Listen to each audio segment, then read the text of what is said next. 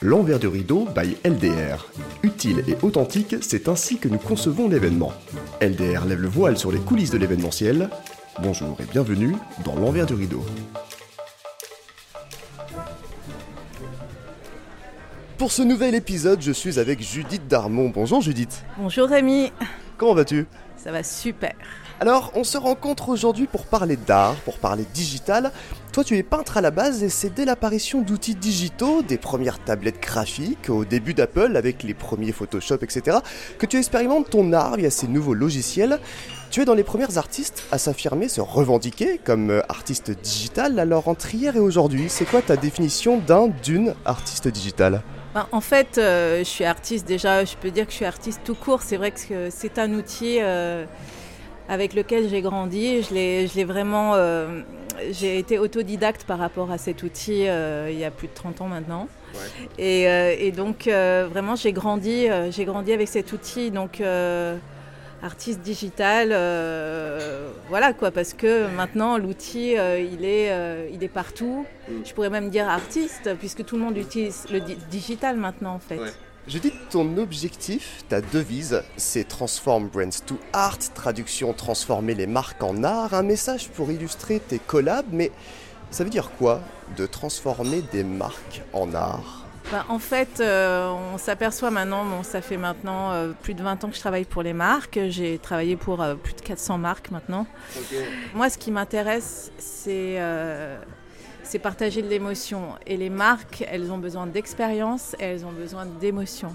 Et moi, ce que j'adore faire avec les marques, c'est de prendre leur ADN et de les transformer euh, à travers mon filtre artistique en, une forme d'émotion. Alors ça peut être euh, lié avec de la musique, avec d'autres sens, mais euh, j'adore récupérer l'ADN visuel des marques et les transformer. Voilà.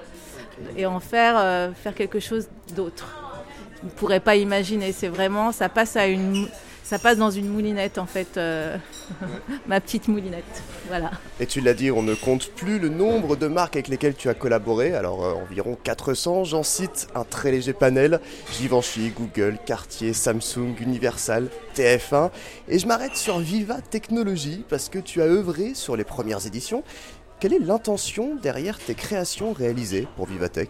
Alors, à l'époque, j'étais aussi beaucoup en Israël parce que je, travaillais aussi là-bas et je vivais aussi un peu là-bas.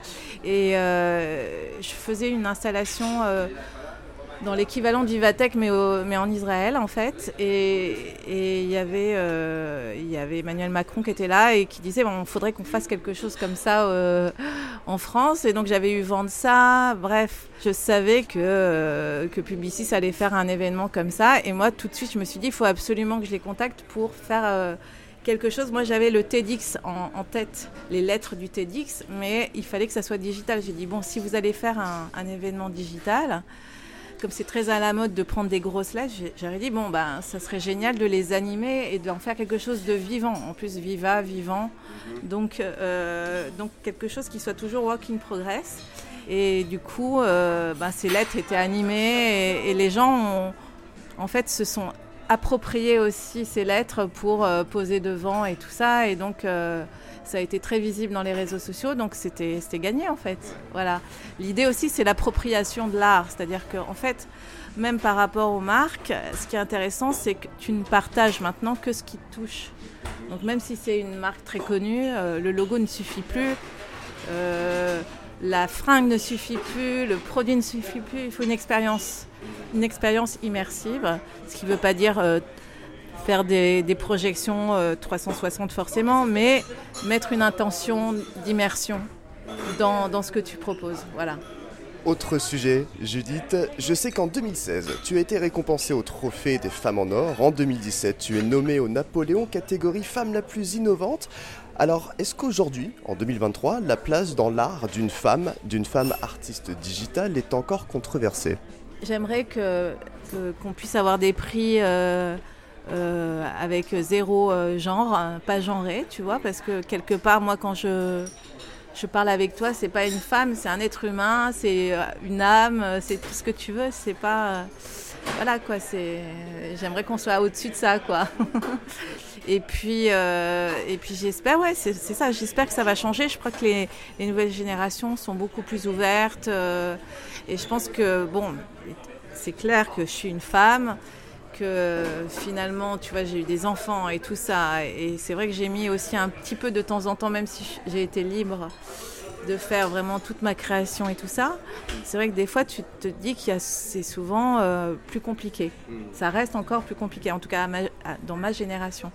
Mais euh, je trouve que voilà, la femme est peut-être l'avenir de l'homme.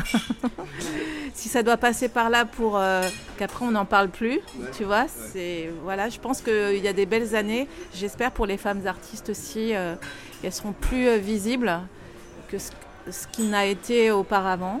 Euh, franchement, là, euh, je crois qu'il y a une sororité aussi, euh, qu'on n'est plus dans le système working girl, qu'on est plus sur quelque chose de singulier pour tout le monde, tu vois, que chacun s'épanouisse comme il est, avec ses, ses singularités.